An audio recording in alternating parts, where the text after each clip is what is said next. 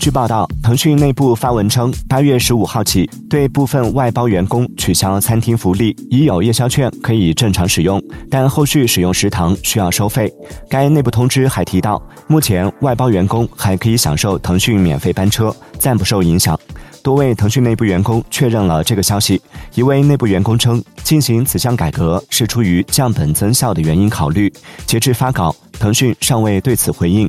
你们单位有员工餐厅福利吗？对员工餐厅的菜品口味，您是否满意呢？